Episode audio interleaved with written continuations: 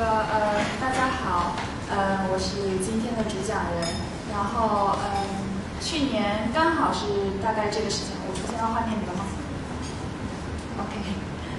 呃，去年刚好是这一段时间，呃，我一个人在滇藏这条线上走了三个月，嗯呃，但是从西藏出来之后呢，我并没有马上回到北京，而是呃反走了青藏线。就是说，经过格尔木和敦煌，最后从西安回来的。但是这后半部分的内容呢，可能就是没有时间向大家展示了。所以，如果对嗯青藏线感兴趣的朋友，可以嗯稍后加我私聊，然后我会尽量嗯解答大家的疑问。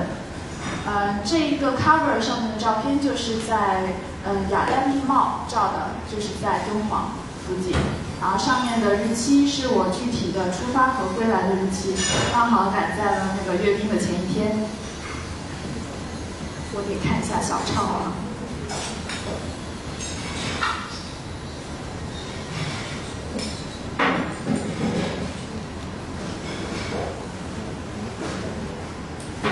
那其实，在这一段旅行开始之前，嗯，作为一名背包客，我就是菜鸟一枚。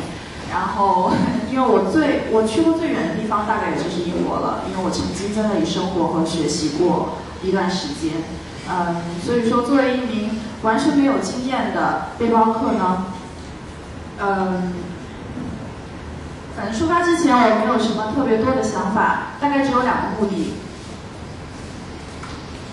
第一个就是我要进藏，嗯，但是如何进藏呢？其实我一开始也不知道。第二个就是我不走回头路。可能是因为是广东人的关系吧，所以比较呃迷信，然后觉得走回头路不是一件非常吉利的事情。然后应阿甘的要求呢，我先向大家介绍一下我的装备。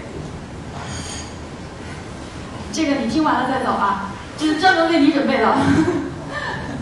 嗯，我的背包是那个 Osprey，然后很多人会觉得 Osprey 最有名的那一款应该是小鹰，但是我个人会比较喜欢。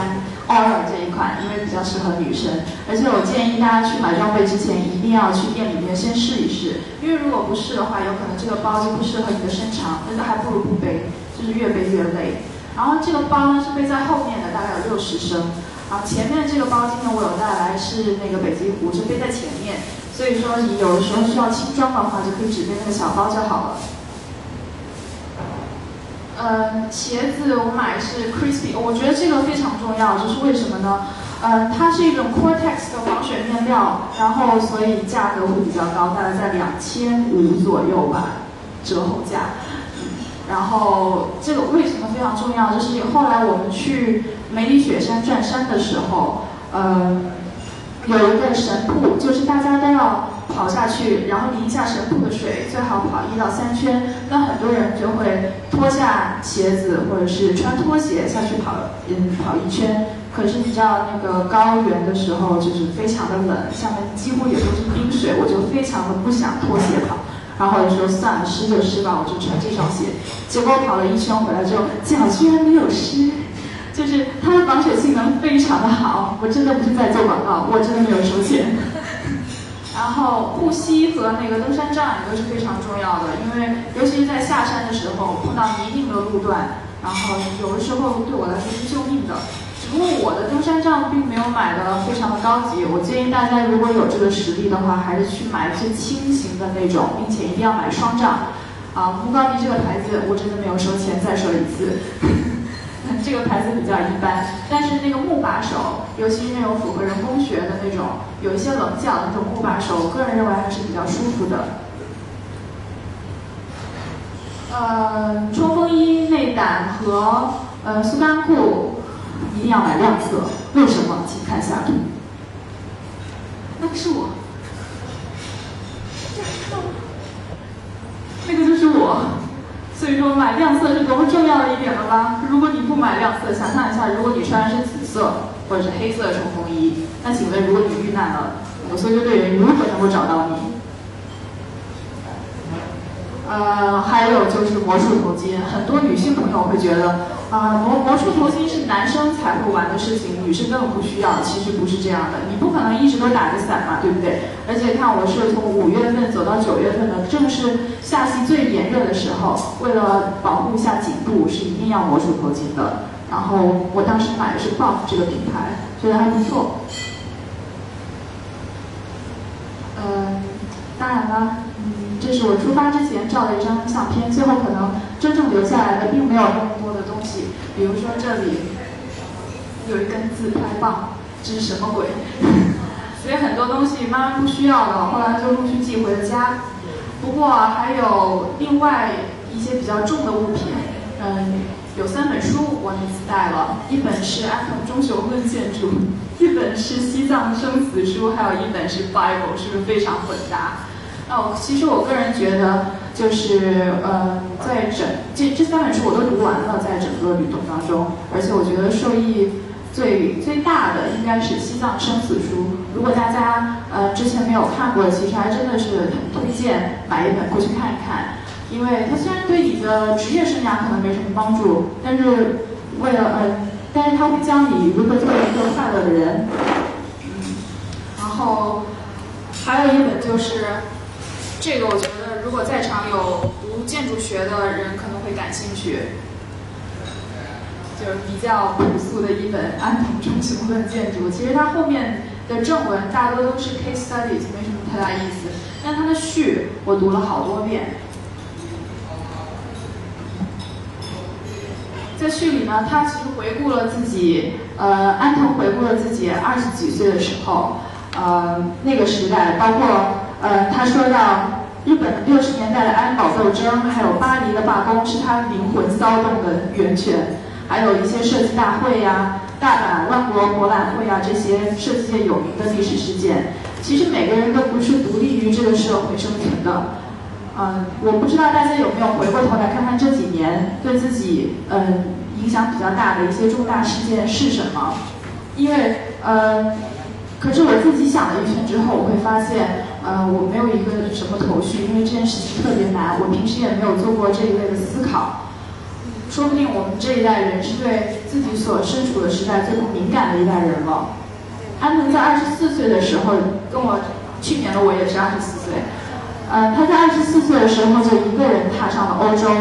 那个时候呢，反正飞机还是稀有物品，苏联也都还没有解体。为什么他会冒那么大的风险去欧洲？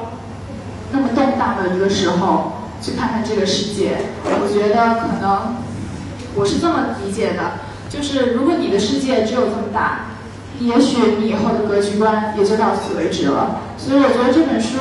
某种程度上是帮我下了很大的决心去开始出发，然后踏上这段旅程的。好，现在讲讲干货了啊！我是坐坐飞机从北京坐飞机去昆明的，因为我觉得这样这样是比较比较快的一个方法。一开始花钱都特别大手大脚，因为没有想到，没有预想过自己会走这么久，走了三个月这么久。所以一开始选择是坐飞机，然后在昆明呢，大家可能会听说过什么七彩云南啊，什么石林啊，就是在这儿附近。然后很多当地的一日游都会带你去那那边，我其实觉得没什么太大意思。然后昆明主要是太露骨了？昆明主要有两个湖比较有名，一个是这个大的滇池，然后一个是小的，在昆明市里头有个叫翠湖的地方。翠湖附近呢是呃民国时代很多文人一些呃很有趣的事情发生的聚集地，包括李大钊好像就是在那里被刺杀的。这个我去之前其实我不知道。然后这个就是翠呃这个就是滇池，反正我一下飞机之后马上就杀到滇池了，然后去爬西山，因为西山有一个很有名的龙门。这个就是龙门。也许因为那个投影的原因，但是你可以看到，嗯，就是有以前的人花了好几代的时间去雕刻、去作画，在这个悬崖峭壁上。然后西山其实是一个，这就是它是一座山嘛，有点像等同于咱们的北京的西山。然后一路上都有一些寺庙什么的，你就会看到它是一个佛教和道教呃相结合的地方。然后圣父母殿指的就是玉皇大帝和王母娘娘，他们拜的是嗯各种各样各样的神。然后有的时候你会看到就是嗯菩萨和财神爷被供在一座庙里头，特别诡异。然后我，呃，因为当时我是带着这一串珠子，嗯，去旅行的。然后这串珠子还没有开过光，刚好我就看到一个庙里面，然后坐着坐着两个大师。然后一开始我以为，嗯，应该是那个和尚吧。结果一坐下来，发现人家穿的是道服。不管怎么样，我已经坐下来了。然后我问大师：“你能开光吗？”然后大师就说：“可以啊，小姑娘，把你的双手给我。”然后我就把双手给他，然后他就握着我的手说。哎，我们来给你开光。我说大师，你要念什么经啊？因为我看他穿是道服嘛。然后他说，嗯，那我们就念平安经吧。然后第一次听，原来念开光还可以念平安经。然后他默默地抓着我的手说，小姑娘，你要知道，开光可以给九百九十九。然后我说，嗯。然后他看了我的脸色说，那就六百六十六。然后。最后我实在不行了，我要走了。他说三百三十三，然后拿出一个小本本，让我写名字。然后啊，反正后来就没有理他，直接走掉了。然后这是我见过最诡异的菩萨。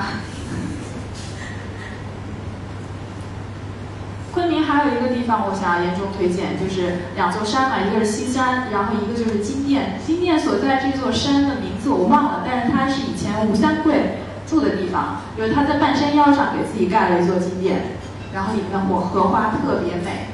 为什么它叫金殿呢？你就可以看到了，金灿灿的。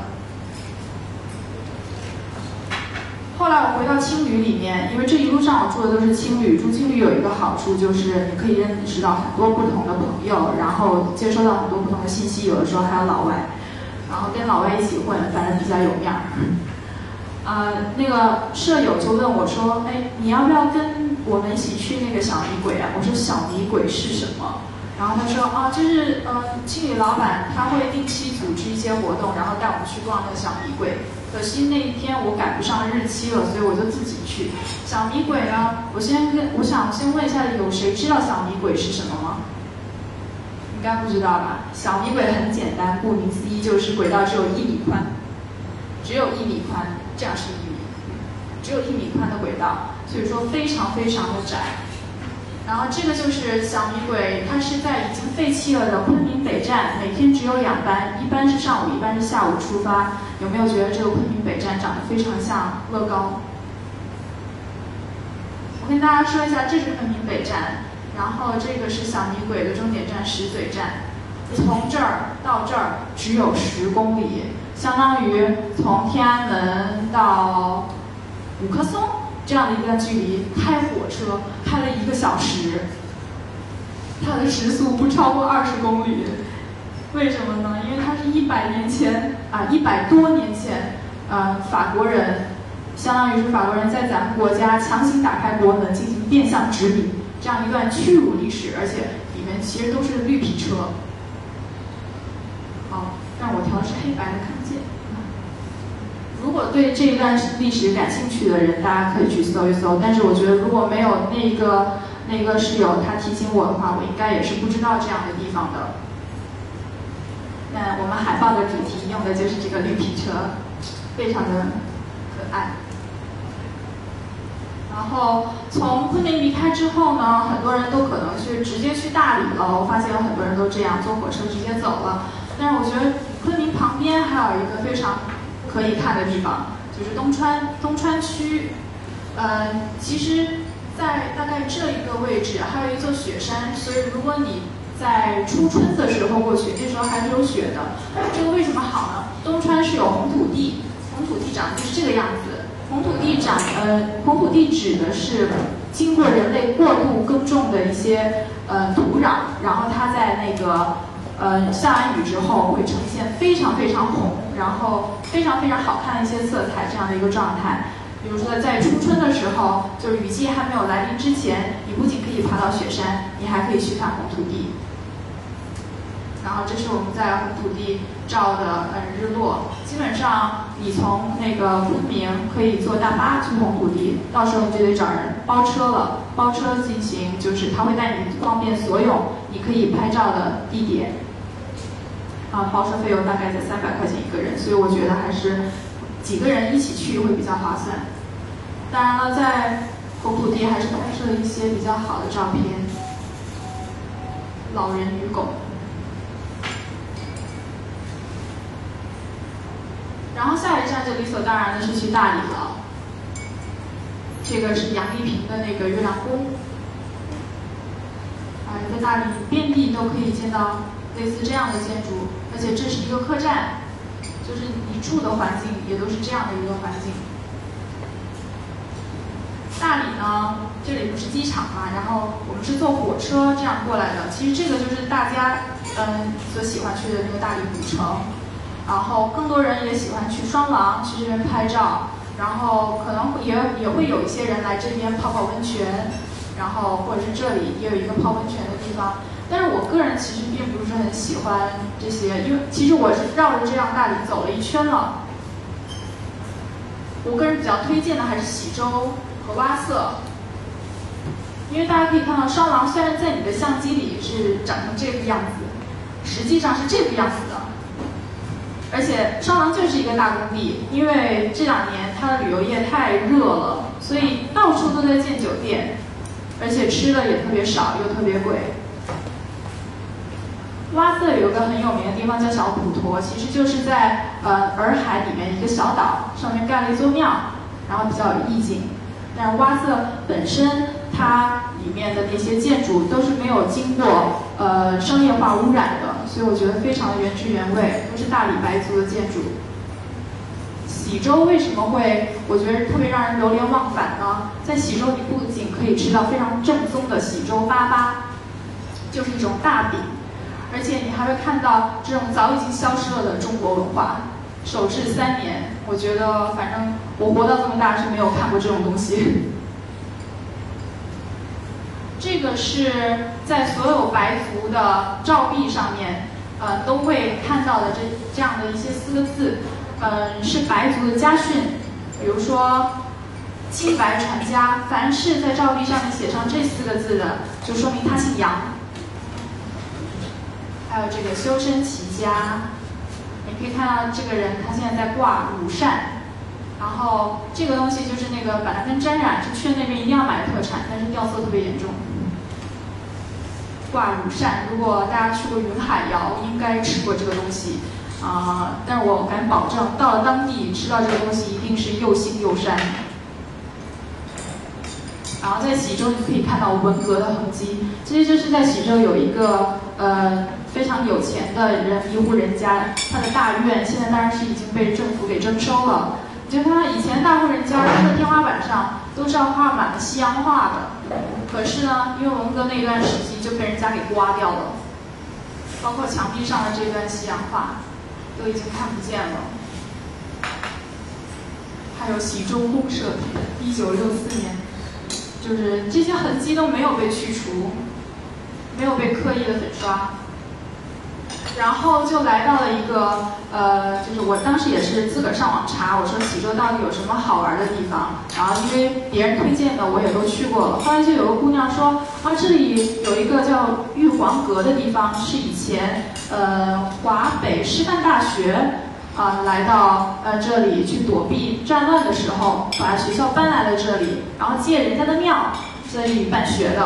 啊，其实大家如果对。呃，西南这一方面有过了解的人就会，包括呃林徽因和梁思成当时不是也是来到了昆明创办的那个西南联大嘛？啊，这个就是现在的玉皇阁。其实让我比较感叹的是，我真的没有斜着照这张照片，而且它是居然已经是在前年还是一三年的时候翻修过的状况，居然还是这么斜。然后当时是怎么找到这个地方呢？你可以看到，就是它其实很隐秘，它在栅栏的后面。啊，我当时以为我进不去了，因为那个栅栏是锁着。结果旁边有一个人就穿着警服，然后夏天那种蓝色衬衫，然后上面有两道杠，过来问我：“姑娘，你想进去吗？”我在想这是什么人？我说：“我想进啊，怎么了？”他说：“啊，我认识有这个钥匙的人。”我说：“啊。”然后他就带我去了旁边的派出所，然后真的是他的同事有钥匙，然后说啊，我带你进去呀，然后就开了，然后这个整个整个 site 就是我一个人在转，特别爽。然后他那里说，姑娘啊，你们年轻人有影响力，你们帮我们多宣传宣传啊！我们这里都没有人来那个去去关注这个地方，政府不关注的话，那他就没有没有没有资金，没有关注度去帮他修复啊。然后前两年什么呃大理的哪个大学，大理大学的有一个什么教授还来我们这儿考察过，还说要跟我们捐款呢，回头还把那个大学教授名片给了我，让我去跟人联系啊，我真的觉得好囧啊！其实我没有那么大的影响力，我只想说。然后就各种各样的细节，非常特别好看。呃，我不是这样子绕了一圈吗？其实，在喜洲停留的最久，大概停留四天吧。然后在双廊最短，那个洼色也只是就是往返一下。其实大部分人到了双廊之后，就可以直接从双廊坐大巴去丽江了。啊，这是也是最快最经济实惠的方法。但是我觉得，光看完了就是双廊竟然作为我在大理的最后一站，这件事情让我觉得本身就很不爽。因为双廊实在太糟糕了，我说不行。我一定要去另外一个地方弥补一下这个缺憾，然后就开始找有什么地方可以去。旁边就说这里滨川县也是属于大理州的，有一个鸡足山，它是迦什叶，就是释迦牟尼的二弟子啊，不是大弟子释迦叶入定的地方。然后我就去爬了，结果等待我的东西是这样的，就是一直是台阶，居然没有停过，一直是台阶。我大概就是光靠脚吧，在那个呃，就好像上升了一千米的海拔，从两千多走到了三千多的海拔，这一路上简直了。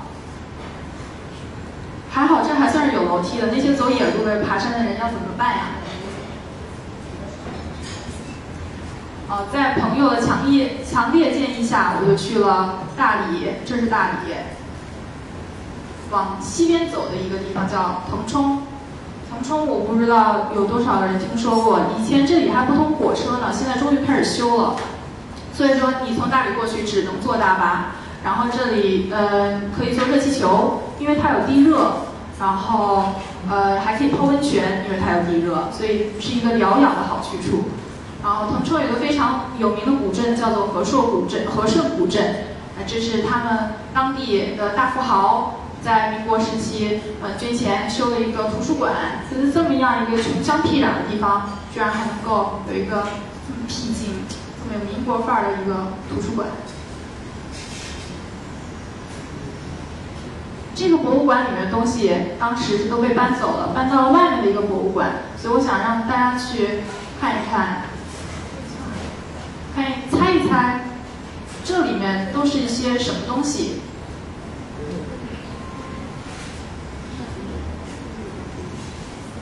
对，这都是坟墓，而且都是没有尸体的坟墓，上面只有写着几对几连某某某，只是这样立了一个碑。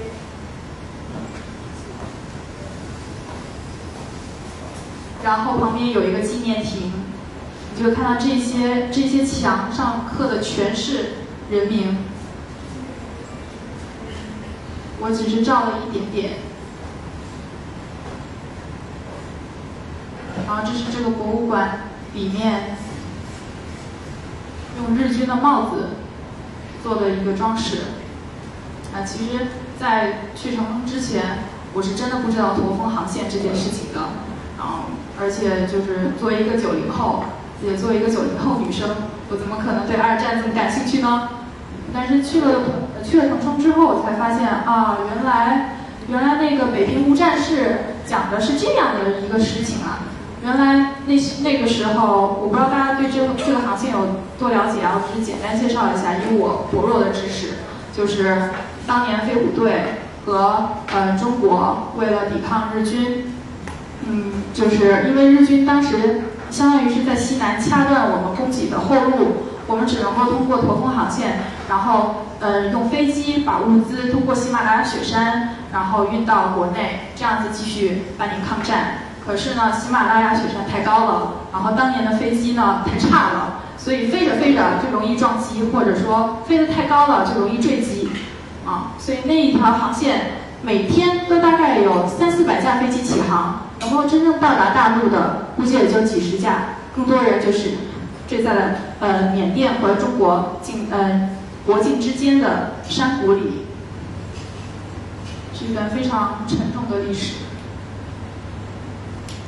知道了这段历史之后呢，我就对侯桥更加感兴趣了，因为据说，呃，在解放军渡过了侯桥之后，呃，故意的把侯桥这个地方给炸了，然后相当于是说，虽然是切断了自己的后路，但是也不让日本人过来了。然后我就鼓动着青旅的一些朋友，我说我们一起去侯桥吧，而且我跟他们说那里还有个免税店，来吧。然后他们就说好的，因为有免税店。结果我们就去了虹桥口岸，就是这几个二货。然后因为这个二货，我们还顺便去了一趟缅甸。就是我们我们到了侯桥的时候去找当地包车的人嘛，然后那个阿姨就说你们要不要去缅甸啊？然后他就问真的可以去吗？我不知道也可以去吗？然后那阿姨说是啊，压着身份证交五十块钱就可以去了。我说啊，然后他说带他去啊去啊去啊。然后我说好吧好吧好吧。然后我们去免税店买完了东西之后，我们就给。但是你不能让这边的不能让这边的警察看到啊，你只能是把钱给缅甸那边的警察。所以呢，你还是得这样偷偷的从旁边过去，偷偷的，然后来到这个小破国门，这是缅甸的国门，然后给这边的警察贿赂五十块钱，压个身份证，然后你就过境了。这段阿甘掐掉，我我怕被和谐。嗯，去了缅甸的第一站就是看参观一下人家的赌场和美女，这个美女，我是醉了，和人家的银行，人家的小卖部，人家的民居，这已经是我挑的最好的民居，拿来向大家展示了。你可以想象当地的情况有多差。然后那边居然还有天主教堂，这也是我见过的最诡异的圣母玛利亚。美女，好像小孩子，我们遇到一批放学回家的小孩子，我就拿着刚从那个免税店买来的乐天，乐天那个巧克力棒去贿赂他们。虽然他们好像听不懂中文，但是一看到巧克力棒就明白了我们要干什么，然后就摆各种 pose 给我们拍照。怎么样？特别帅，看那眼神，还有这个小妹妹非常的有个性。我觉得这个妈妈应该要比我们的年纪都还小，但人家已经是两个孩子的妈妈，然后随处可见的山羊。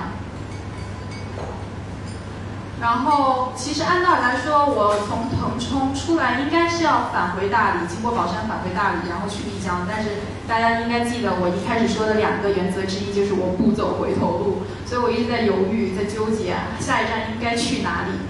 然后刚好呢，那个时候又是通过伟大的百度，发现了在嗯怒江的素素素素族自治州，它的州府是六库，六库有个地方也是一个一个边境，六库就相当于腾冲，然后对应的侯桥就是对应着它的片马，片马这个镇呢又是一个边境，然后它有一个驼峰航线的飞机残骸存在当地的一个博物馆，供人参观。于是呢，嗯，青旅的一个大哥就跟着我来到了这个地方。六库这个地方，我去的时候是没觉得什么，就挺红的，就到处都是这么红。这是七几年、七零年建的一个向阳桥吧？七零年建的桥行、悬索桥行都长这样。路上看到好多个类似的桥，然后遇到了在后面遇。哎呦，这个大哥我真的也是没法说，因为他老说自己的爸爸以前给蒋介石当过秘书，啊，我也不知道是真是假，神神叨叨的。然后去了片马之后吧，当地的风情真是说不出来，有一种特别诡异的感觉。片马人因抗战，呃，抗英抗英胜利纪念纸。这就是那个飞机就存在这个馆里头，嗯，就是这一家，当年也是，嗯，是属于缅甸境内的，然后被人拖了好久，终于给拖回来了，然后在咱们国家展出。然后到了片马之后，你肯定还是得看一下国门啦，嗯，这里缅甸的国门就气派多了，啊，咱们的国门也是还是那么气派。这是缅甸的村落。后来这一个地方我们就没有再过去了，因为貌似管的比较严。然后我不知道有多少个人看过那个《舌尖上的中国》，其实我个人是没有看过了哈，但是实在太出名了，就是那个诺邓的火腿，然后其呃就离友谊六库大概只有这么一点点距离，但其实你要坐一整天的车，因为一直在山上绕着绕着绕着绕着绕着这样子过来。呃，我觉我个人认为诺邓的这个。太极缩水应该是人造景观，我觉得这太悬了，嗯，或者是它是近几年形成的，要不然以前怎么没有人听说过呢？对吧？这就是诺邓村，非常朴素的一个村子，五滴水是当地非常有特色的一种民居，意思是说下雨的时候，这个水滴下来一滴、两滴、三滴、四滴、五滴落到地上。然后为什么要这样呢？就是能盖得起五滴水房子的人，已经是有钱的人。啊，处处都是细节。这是一个福字，天花板上用稻草绣了一个福字。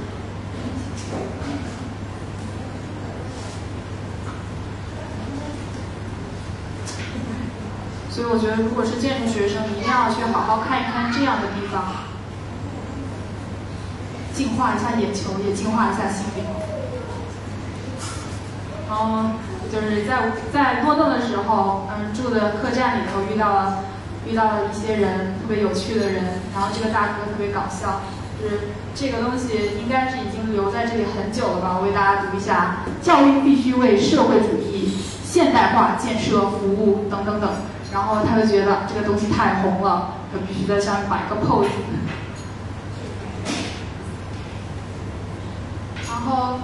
从云龙如何到达丽江市呢？啊，其实中间有一个非常非常，我我个人认为是非常，嗯，怎么说呢？让我找到灵魂的栖居地的这个地方，就是沙溪古镇。很多人从大理去丽江之前，就会呃先包车从大理去剑川。其实我觉得从诺邓再去剑川也不错。沙溪古镇最有名的应该就是这个四方街的戏楼，这是一个戏楼，而且沙溪的每一座城墙，随随便便一座城墙大概就有一千多年的历史吧，所以它申报了世界文化遗产。然后所有的小店，觉得非常的有格调。这个是客栈，这些都是客栈的照片。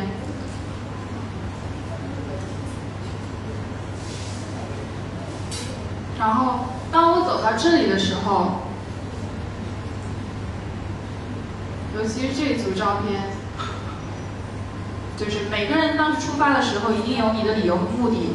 我在这里找到我的理由和目的，但我就不具体说那是什么了，因为每个人都不一样。只是你在一趟旅程当中，你总得是抱着一个目的，并且最后你要达到那个目的，你才能够有所收获嘛。我觉得我做到了，而且非常的偶然，这是一个很幸运的事情。当时，呃，后来走三幺八，然后骑到骑到了芒康，就不骑了，就回去了。还有各种各样的人，就是到了路途不走了，回去了。总觉得啊，好像，呃，继续走下去，因为这段旅程啊，相比以前不开心。如果我再继续走下去，会怎么说呢？呃，会。会污染了我以前美好的记忆。其实我觉得这样根本没有必要。就是你只要，比如说你来，你来，你这次走三幺八，你是骑行过来的，OK，你呃达到了骑行锻炼身体的目的，这样就可以了。如果你是专门为了出来交朋友的，你交到很多朋友，这样就可以了。为什么一定要就是嗯到一半，然后觉得自己不开心又回去了？其实我觉得这样真的很没有意思。然后后来就理所当然到了丽江，然后从安从沙溪到丽江其实非常的近，大概开车只要半个小时。所以如果你想要在丽江玩的时候，顺便去一趟沙溪做个一日游也是可以的。在丽江的时候，很多人会推荐你去拉市海，去看花海，其实就是牵着你去骑马去照相，然后一天的时间就会浪费在这海里了，因为这个海其实挺大的。然后我当时怎么走呢？呃，我觉得古城你不去也不行，就是要不然你总是觉得我没去过，我不见见它，总总是有点遗憾。最后还是去了，所以就在古城待了一天，在束河待了一天，最后把大部分的时间放在白沙古镇。我觉得我镜头下的大眼古城实在是太美了，它根本不是这样的。就如果你要去的话，古城是这么大，比如说你只要去这后半部分就可以了，因为前半部分真的特别商业化。商业化到什么程度呢？就是一大早我出来拍那个晨光的时候，看到这个大妈，然后她就坐在这里，打扮，坐在这里，那我不能不照她呀，我就照了嘛。然后他就过来说：“相机给我十块钱。”而且是早上七八点，就是人都还没有出来的时候，我就震惊了。呃，幕府都是翻修过的。然后里面的这个壁画其实是临摹的，所以我觉得看你们嗯看你们自己的意愿吧。主要呢，把大部分的时间放在白沙的原因，是因为这里是离呃玉龙雪山最近的地方，也就是说你睡醒了抬头你就能够看到玉龙雪山。这是我们青旅的狗狗。白沙古镇的整个氛围就特别特别的淳朴，就让你觉得时代好像，时间好像没有没有变化一样。然后这一帮人被我骗去骑行了，为什么说是骗去的呢？因为我们是在呃我们是在玉山古城遇到的，这两个还是韩国妹子呢。啊遇遇到了之后我就说。呃，我要骑行。他们说为什么不直接就是报一个一日游，然后去玉龙雪山呢？早上六点钟出发。我说哦，玉龙雪山人太多，如果你淡季去的话还可以，因为我们去的是六到八月份嘛，暑假人呼啦呼啦呼啦的。去了之后根本排不上队，等你排上队十二点钟，你也只能坐索道了，就特别没有意思。我说那还不如就骑行吧。然后他们真的低估了，就是在丽江，包括在云南大部分城市，白天你觉得吹的风都是非常凉爽的，所以很多人都不不做防晒工作，结果他们就这样光着胳膊光着腿，然后就去骑行了。回到青旅的时候，我觉得我个人觉得那是烧伤，所以说女孩子一定要特别特别的注意。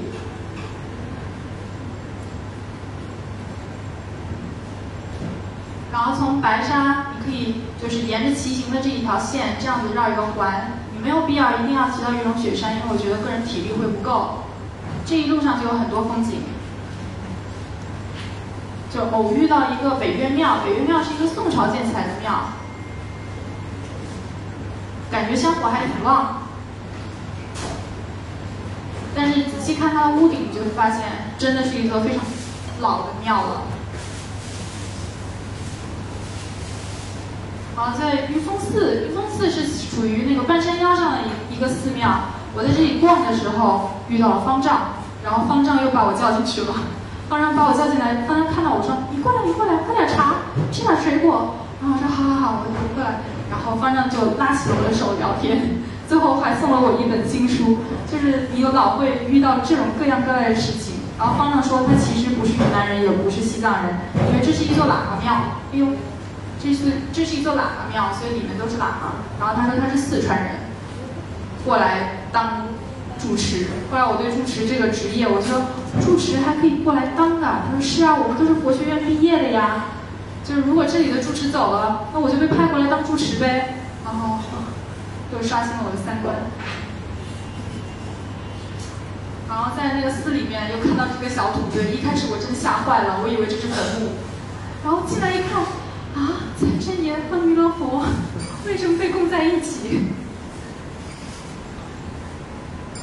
东巴万神园啊，就是嗯，到了那个呃离玉龙雪山真的是非常非常近的一个地方了。然后这个万神园主要介绍是东巴文化，东巴不是一个族，不是一个民族，它是一个宗教，是当地一个集基督教、佛教、道教各种教文化于一身的教。然后它非常有名的一个东西叫神路图，你可以看到，就这一溜，你你是沿着这个神路图，经过十八层地狱，然后来到人间，然后来到天堂，这样一直走过来的。然后真的神路图很小，大概也只有 A4 纸那么宽，然后一直这么画下来。据说那个是国宝级的东西。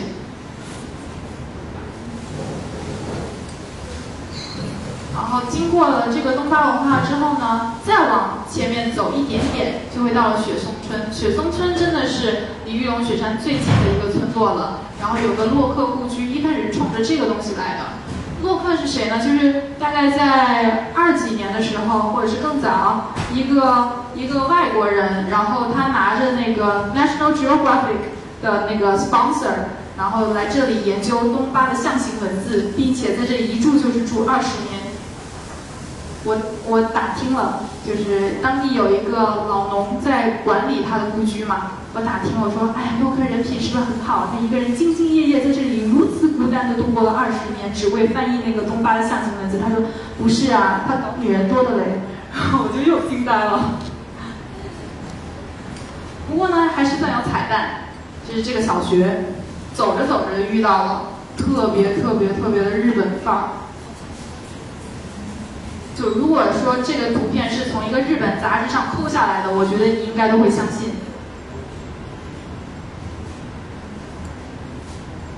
好，这个东西很多人可能都见过，但是不知道叫什么，所以我在这里提一嘴，就是叫玄鱼，是属于呃有云南特产吧。就每个房子都会有个玄鱼。石鼓镇这个就是当时是为了去看那个金山，呃，是那个长江第一拐，然后为看这个去的石鼓镇，结果拐没看着，因为你不能够站在拐的地方看拐，这样你是看不到的。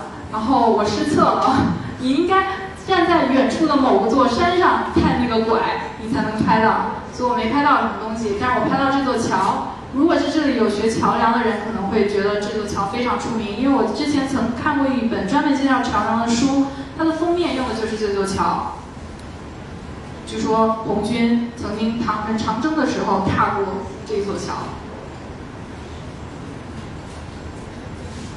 然后，可以大家可以看到这是虎跳峡了。我不知道有多少个户外爱好者，然后知道虎跳峡。但是去虎跳峡之前呢，我先去了宝山石头城。为什么去宝山石头城呢？是因为在腾冲的时候，我们那个青旅有一个哥们跟我说：“哎呀，你一定得去宝山石头城，那里风景特别好，特别诡异啊。”我说：“为什么啊？”那个哥们是从那个西藏骑到，呃，就是他是反着走滇藏这条线，滇藏不是云南到西藏嘛，他是反着这样骑过来的。所以说他遇到我的时候，他已经都骑过来了。然后他说那边特别好，而且这个哥们其实也蛮有故事的一个人。据说，呃，他从一个人从北京出发，嗯，走川藏线骑到了那个呃西藏，然后再去了新疆，完了最后再骑到了云南。啊，他以前是当兵的，所以体力特别好。然后他跟我说，他以前当兵的地方就是在新疆。这一段又要被核心掉，我先预告一下。然后他说在新疆的时候，嗯，那几年还算是可以。后来等他再回去的时候，他的团长就问他：“你为什么回来？”你不知道现在有多危险吗？就是我当时他说当时是大概一三年左右吧，我不知道现在是不是还是那样。就是屠村该屠的就屠，呃，男人都杀掉，小孩都杀掉，男的都杀掉，然后没有死的没有关系，拖在嗯拖在就是把他们拖成一堆，然后直接烧掉，然后雪豹直接飞下来杀人，杀完人走人，哇，就是这么的。这么的，就是不可以理解。我还以以前一直以为我是生在生活在一个和平的年代，就是啊，原来这个这段一定要和谐掉。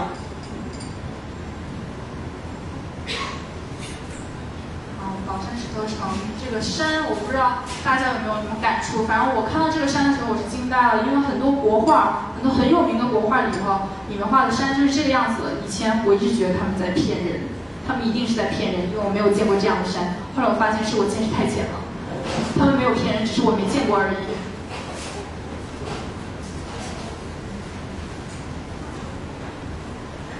这是从我住的客栈的这个角度看整个宝山石头城。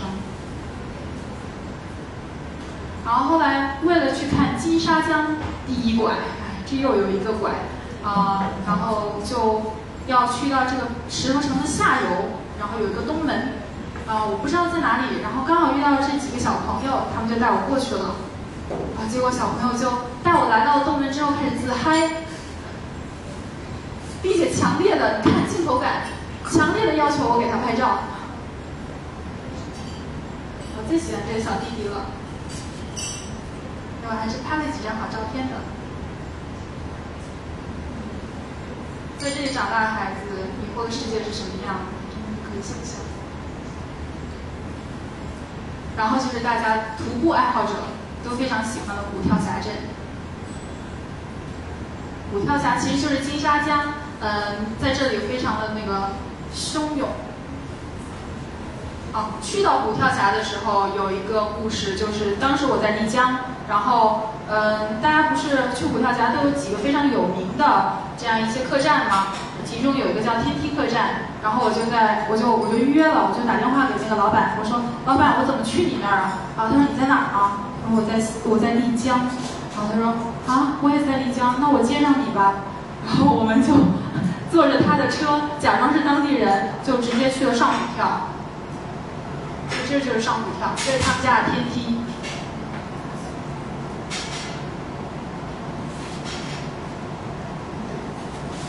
然后同车的呢有这么两个阿姨和这个姑娘是其中一个阿姨的女儿。然后那天我们去就是呃去下，呃去虎跳峡之前，呃在那个天梯客栈里面一起喝酒吃饭。然后这个姑娘当时就很崇拜我，是因为这姑娘还小，还没有高考那个时候，应该是今年高考了。然后说：“哎呀，你怎么鼓得起勇气一个人出来旅行啊？”然后当时我其实有点哑口无言，回答不上来这个问题。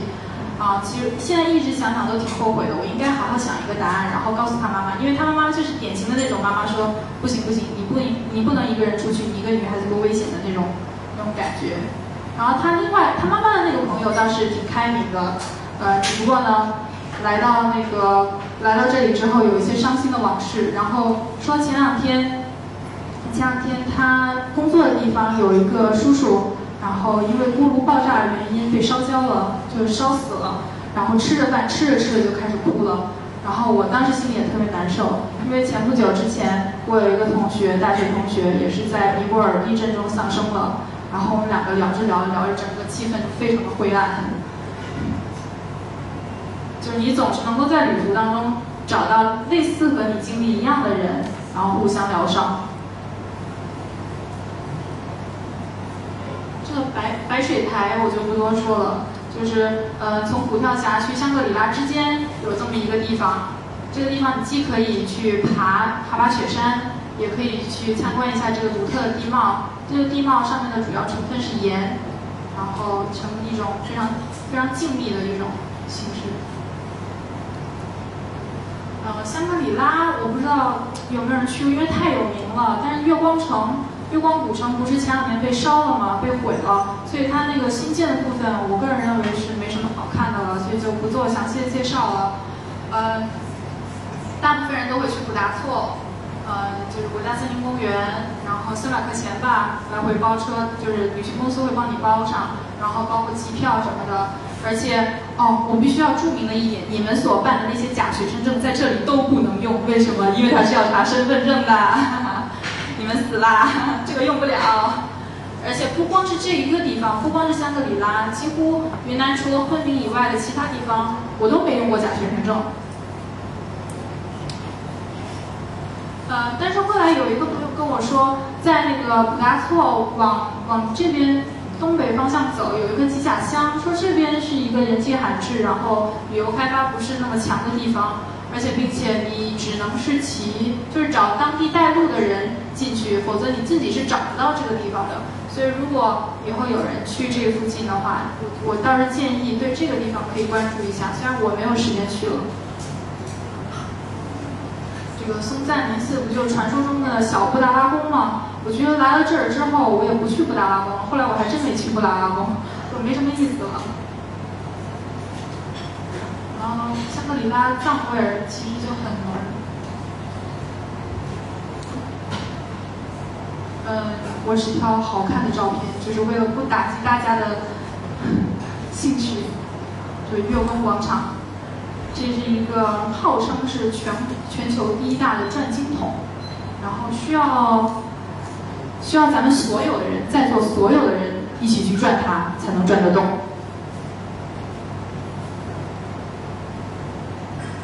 从那个香格里拉出来之后，就理所当然的得去德钦了，得去飞来寺。为什么呢？就是啊，当时在鸡足山，在那个大理的鸡足山的时候，有一个大姐跟我说啊，你过来爬鸡足山啊？你属鸡吗？然后我说不是啊，我属羊啊。他说啊，这样啊，鸡足山属鸡，你知道吗？我不知道。我说我只知道他们是神山。然后，然后后来他才告诉我，原来所有的神山都是有生肖的。然后属羊的那个就是梅里雪山，就在这儿。然后我说啊，既然知道了，嗯，那我就肯定得去爬一爬。而且如果是在本命年那个转山的话，而且是转自己的本命年的那个山，嗯，功德会加倍嘛。所以很多人在马年的时候就去转冈仁波齐，羊了羊年的时候就去转梅里雪山。那去梅里雪山的那个路上，会经过一个叫奔子栏的地方。这里才是真正的金沙江第一湾，然后以前的人是可以直接站在，就是开着车，开着高速，开着车开开，然后停在这里照相。现在不行了，为什么？我去的时候发现它建了城墙，而且那个墙比好像有两米多高吧，所以你就别想就是呃，就是在站，就是在不付门票的情况下去照这个地方。一般来说，就是奔子栏，然后德钦县的一些寺庙。包括飞来寺本身，还有梅里雪山，你都是得买门票的，而且是联票。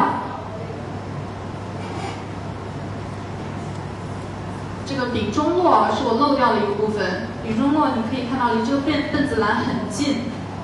丙中洛这两年也是被炒得很火，因为在丙中洛你可以干这个，就它有原生态到什么程度，当地的人还是利用这种交通方式来过河的。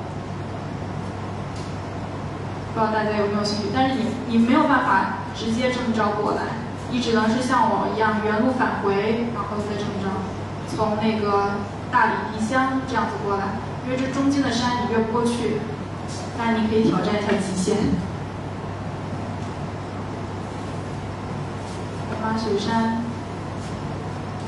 这个是我们在路上堵车了，堵得特别惨，还我们觉得过不去了，今天都有可能过不去了。比如说，我们直接在路边大火吃泡面，就老发生这种突发状况。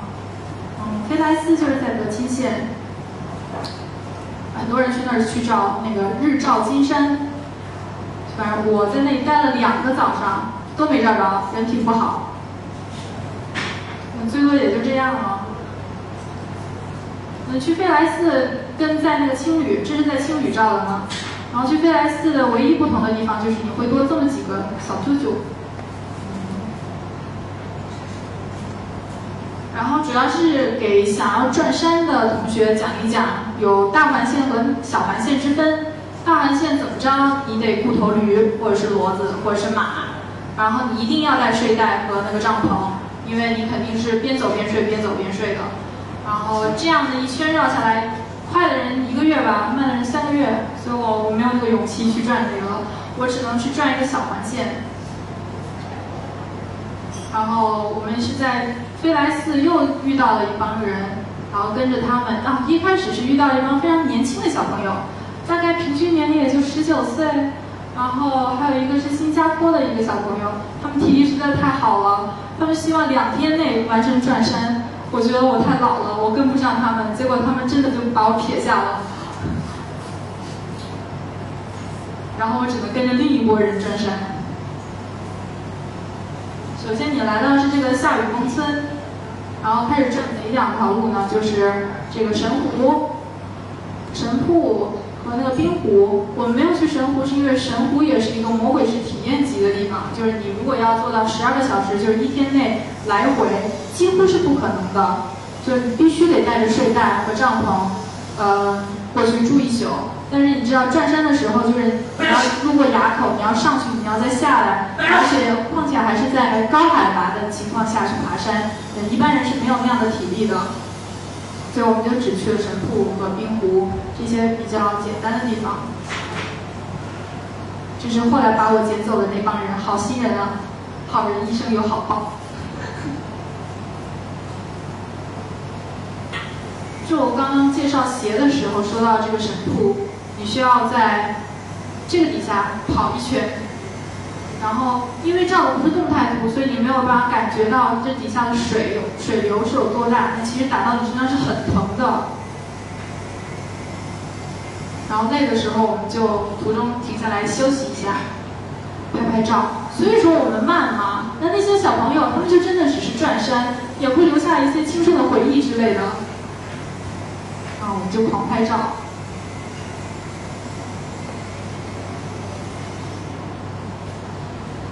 然后很多人会觉得很奇怪，就是，呃，这一路上都没有指示牌儿，你们是怎么找到要去的那个地方的？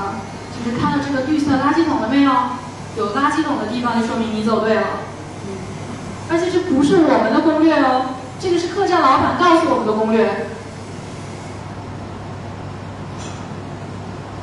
回程的时候走的是那个尼龙大峡谷，尼龙大峡谷前两年死人了，所以呃他们就把政府就出钱把道路给拓宽了。现在尼龙大峡谷一点都不危险了，你可以看到这大概有一米半径宽了，有可以嗯可以同时通过两批骡子，这样一个状况。好，离开德清之后，其实，嗯，二幺四，二幺四就是我们刚刚说的，从大理到丽江，到香格里拉，到德钦，到芒康这样的一条线，就是二幺四国道。二幺四国道走完了之后，进入三幺八国道了。三幺八国道指的就是川藏线，二幺四国道指的就是滇藏线。然后在德清和芒康之间，其实有一个叫盐井的地方。在盐井呢，我推荐男士过去，女生就算了。为什么？盐盐井有个家家面，就是如果你打破了之前那个人吃的家家面多少碗的记录，你就白送你一个十八岁的大姑娘。啊，但是之前那人吃了一百二十四碗，啊，反正我去的朋友都没有办法打破这个记录，他们说六十碗撑死了。我说六十碗你都吃得下？为了姑娘不要命了。然后二幺四走走完的时候，就到了芒康。芒康其实已经超级超级超级现代化的一个地方了。整个滇藏线走下来，我觉得真是鸟不拉屎。但是芒康居然还有的那个安踏，还有耐克，虽然我不知道是不是正品啊，居然有卖衣服的地方，感动坏了。然后在芒康的一个寺庙里遇到一个老奶奶，老奶奶的存在本身就是一种意境，我们就一直跟着那个老奶奶，然后拍她。然后一直拍之后就是，其实从我我真正图搭的时候，是从刚刚说的那个德钦出来之后，跟着一起转山的小伙伴，然后因为大家都是要走这条线，嗯，跟大家一起图搭的。很多人就会问，你一个女生去图搭是不是特别危险？其实我想说，我好像不是一个人，因为我在图上有认识朋友，然后但是我只是我们是分开搭的。走到这里的时候，你就会看到一种奇观，就是隔几百米就会有一个图搭的人在那里招手，隔几百米而已哦，就是整条三幺八就有很多的人去图搭，所以这已经形成一种文化。然后去那里自驾游的车主也都会毫不吝啬的就把你给搭上，只是如果你是男生就比较危险。因为很多车主他不搭男的，不是因为他没有性别歧视啊，是因为有的时候他们不能够确定这个男性的身份。比如说，如果你以前犯过罪啊，或者说你有暴力倾向啊，在我车上闹出什么事儿，才不愿意搭。而女生大多数来说都是比较安全的嘛，所以很多时候呢，如果一个男生单独出来，男生见到一个单独出来的女生，会抓住你说带上我走吧，然后你一定不要拒绝他，因为他真的会很可怜。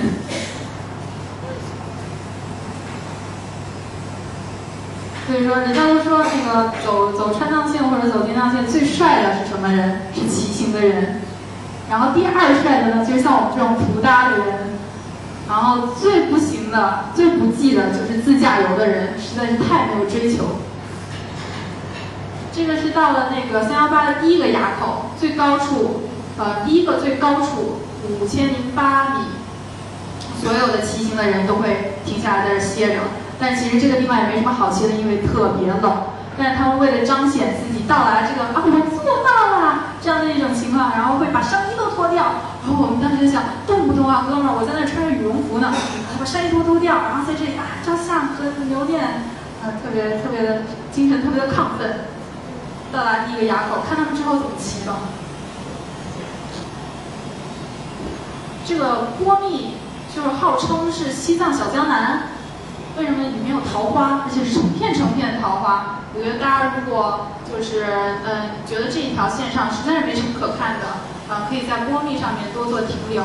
旁边就是那个我们嗯虽然今天不在没有来哈，就是嗯 TikTok 的组发起人之一宝日格勒非常喜欢的墨脱县。他一听说我从西藏回来之后，就问我你有没有去墨脱？我说大哥，去墨脱是需要边防证的，你知道吗？边防证是要四个人齐办的，你知道吗？这四个人必须从始至终一直在一起，你知道吗？我一个人怎么办？然后他说哦，好吧，原来去墨脱这么麻烦。然乌湖也只是进藏的非常小的一个插曲。然后到了八一，八一其实就是呃离西藏离离拉萨算是比较最近的一个最现代化的一个城市了，因为在那里我发现了广场舞。我我觉得我界定现代化是以广场舞来界定的。然后这是你进藏的最后一道关卡，就是墨竹工卡线。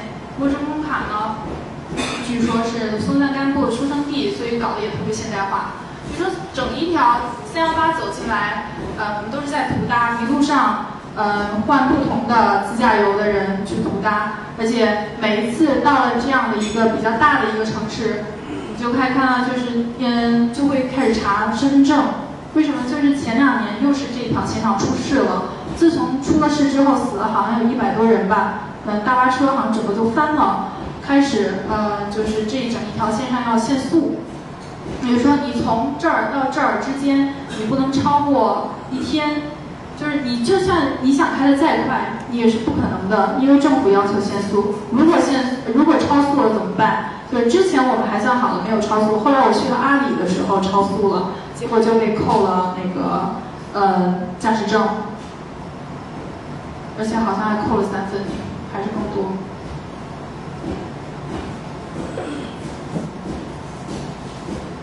嗯，拉萨其实挺失望的，就是拉萨真的，除了就是这就是街道啊，除了除了这部分人会让你感觉啊，你好像是在西藏，其他的就是真的是特别现代化，都是钢筋混凝土的楼，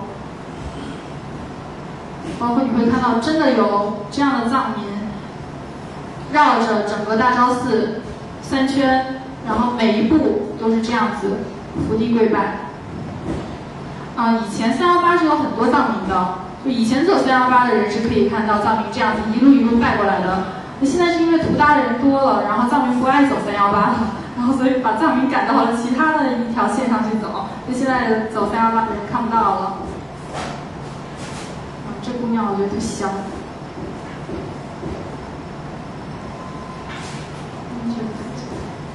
我觉得我比起这位喇嘛来讲，我算是有素质多了吧。没见过世面。好，推荐的一个活动在拉萨，实在是没什么好干的，我们就去色拉寺看辩经了。辩经是一个什么样的形式呢？就是，就是一堆喇嘛聚在一起，我问你答，然后用的是藏语，而且他们答的这些非常有人生哲理意义的一些故事。然后他们在，就是一个喇嘛先抛出一个问题。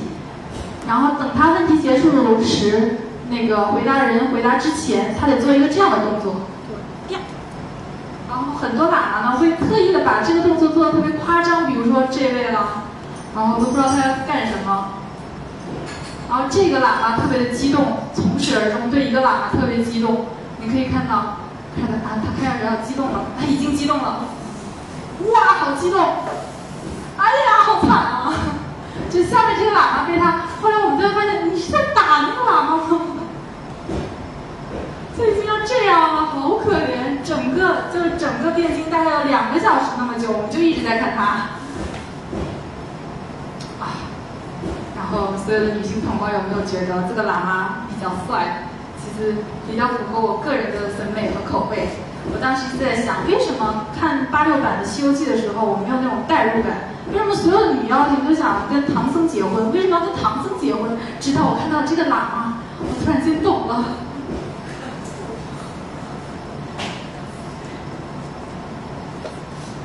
好纳木错也是那个拉萨北边一个比较有名的旅游胜地。很多人就是去那儿拍夕阳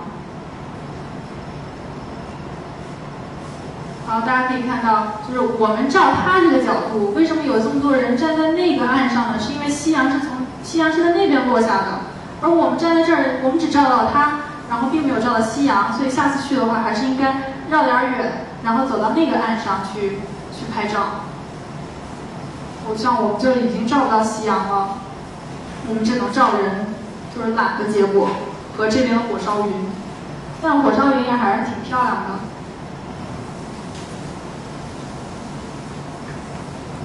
这个像呃，这里我要秀一下我新买的相机，就是我一开始带的相机，不是我后来那个相机。为什么呢？我一开始的相机是一部尼康的呃远焦的一个相机，实在是太次了。然后后来还进了灰，没有办法拆卸，没有办法清洗。于是我在丽江果断的把它寄回家，在京东上又下了一单，入了一个索尼的阿尔法系列微单，女生非常适合，白色非常轻巧。然后你看，还可以照到月亮上面的坑。我不是在做广告，我真的没有拿钱，就是良心话呀。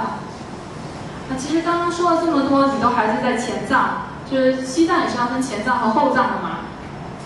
直到去了羊湖，我都觉得我还是在前藏，因为一切都太发达了，而且游客实在也是太多了。但是只要一旦是经过到了日喀则，往后走。往西走，你就进入了后藏。其实这里还有一个小插曲，就是我留在拉萨的时候，我刚刚不是提到边防证这件事情吗？一定要四个人起报，就是说你无论怎么样，对凑足四张身份证。然后一起去那个边防局去签这个证，然后你们才能够去阿里地区，要不然你就去不了。而且如果你只是凑了四个你不认识的人的证，最后只有你一个人上路，那也是不行的。我不知道为什么当时管的那么严，可能是因为我走了之后，习大大就过来了，说是什么西藏西藏西藏什么友好五十周年，然后那一年就管的特别严。然后我当时都已经快几乎属于放弃的状态了，因为在拉萨一直找不到人跟我一起过去。原来青旅的认识小伙伴，呃，到拉萨之后陆陆续续就散了。然后本来我想说算了，买张火车票回家吧。的前一天，然后哎，刚好有人打我的电话了，因为我在青旅的那个小贴士板上留了一个 memo，然后留了我的电话。然后人家打给我说，要不要一起去？刚好人家就是北京过来的自驾游，三缺一，开着桑塔纳就过来了。我也是震惊了，又不是路虎什么的，那底盘那么低，能行吗？又开始战战兢兢的。算了，能走就能走吧，好过不能走吧。然后我们就出发了，一起。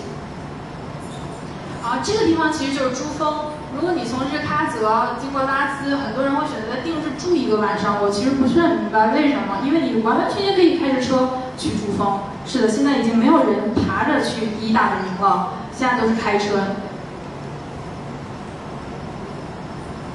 在远处看到珠峰是这样的，大本营看到珠峰又是这样的，而且，嗯，在大本营的时候只能住藏民的帐篷。然后藏民会给你提供那个棉被和床，但是我觉得还是尽量大家必须要带上自己的装备，就是睡袋。为什么？因为藏民的那个床褥，不好意思，特别味儿。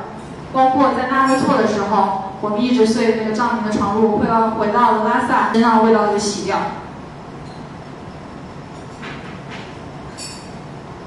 我们真的尽力了，这整一天我就等着，我们就一直在等这块云彩赶紧飘走。然后它就是不飘走，我们真的尽力了。结果第二天它就下雨了，更没戏。啊，真的尽力了。这就是藏民的家，就是住在里面。在研究如何煮牛肉拉面，结果失败。就是高海拔，你煮饭只能用高压锅，所以说连水都特别难煮熟的情况下，连吃的泡面就不错了。为什么那边做饭都贵吗？然后大概嗯，土豆丝儿。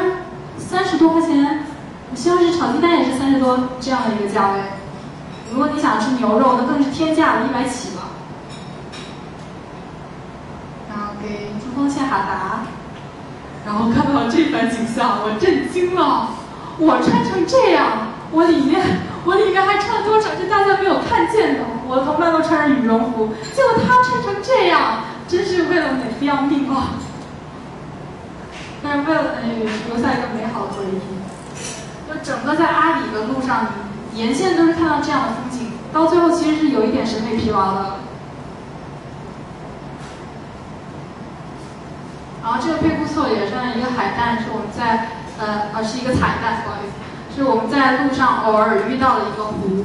我觉得比后来呃就是在冈仁波齐旁边的一个马旁雍措啊什么的要来的漂亮多了。这个就是算是咱们国家除了这个地方最最西的一个地方，有一个古格王朝。就是一千多年前的一个，反正在三百年前消失的国家王朝。以前人就是住在这样的石窟里，然后它有它它的山顶上有好多庙，但是庙里面呢都是禁止拍照的，里面供的几尊大佛都是那种克什米亚风格、细胳膊细腿的那种，跟我们就是唐朝被已经汉化了的佛长得完全不一样，但可惜就是不能够拍照。呃，后来进到那个庙里之后，我们才发现，原来那个文革的爪牙已经伸到了如此偏远的地方，因为那些个佛像都已经头被砍掉了，或者说手臂被砍掉了。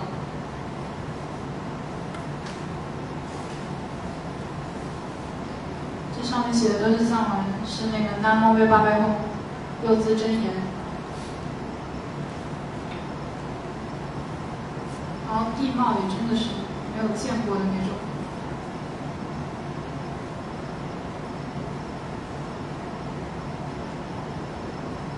然后不得不提的就是，因为我们开的是桑塔纳嘛，呃，所以难免会发生这种事情咯，就是会抛锚，而且我们抛了不止一。现在回头想想，真是挺后怕的。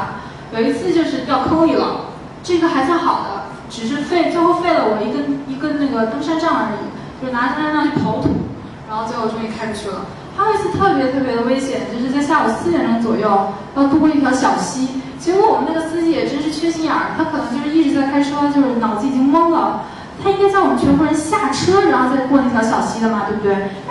四个人的重量，你想想看，那个小溪底下有多深？虽然可能也没有多深吧，但问题是桑塔纳底盘真的低啊。然后前面的车也都是踉踉跄跄的就过了，我们几个可倒好，四个人完完全全坐在车上，而且还加上行李。这样开下去就抛锚了，而且车还进水了，就处于特别特别危险的状态。而且阿里地区大部分是都是无人地区，你只能看到什么羊角啊，这这样的那些动物遗骸，然后就觉得特别惊悚。有一次我看到一只整羊的骨头，就吓死我了。然后在这里抛锚之后呢，我只能是跑到远处有信号的地方，赶紧打幺幺零。然后这个时候幺幺零就开始踢皮球了。大家就开始问我，你是属于哪个县的？你到底是中巴县还是日喀则的？我说我怎么知道？然后他说你在哪儿呢？然后我说我是从哪儿到哪儿之间。他说啊，那你等等，我打给日喀则。哦，就在那么紧急的情况下，天都要黑了。然后问题被碎的时候，我只能站在那里不动，因为我但凡走出去一步就没有了信号，只能是远远的看着，不知道他们在干嘛。后来他们把我叫回去之后，发现啊，原来是有两个。那个路过的藏民好心帮我们，真的是用人力把车给拉上来了，而且最后分文不取，就是哈拜拜，然后骑着摩托车就这样长扬而去，特别的讲义气。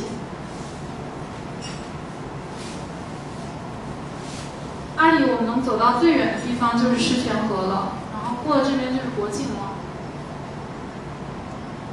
所以大家可以看我是怎么走的，从拉萨。这么着走南线进到阿里，然后北线其实如果想要走那个可可西里的，也这么走。但是呢，呃，这一路上首先吃饭是个问题，然后加油是个问题。如果你是自带油箱，然后每次到一个地方你储上三四箱油，我建议你可以走大北线。但如果你没有油箱，然后只能是到地加油的话，那你只能是这样子，跟我们一样，在错勤这里走小环线回来到萨嘎，然后再原路返回。只能是这么走，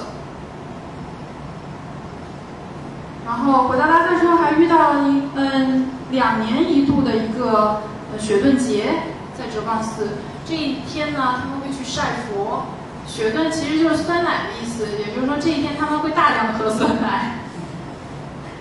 然后这这里头有活佛，好多活佛活佛在这里看表演呢。只有活佛有帐篷哦。有没有一种七剑下天生的感觉？个人认为。然后就是返走青藏线的时候，到了这个拉萨的火车站，基本上基本上就这么结束了这一部分。因为我觉得我再讲下去，大家要睡着了。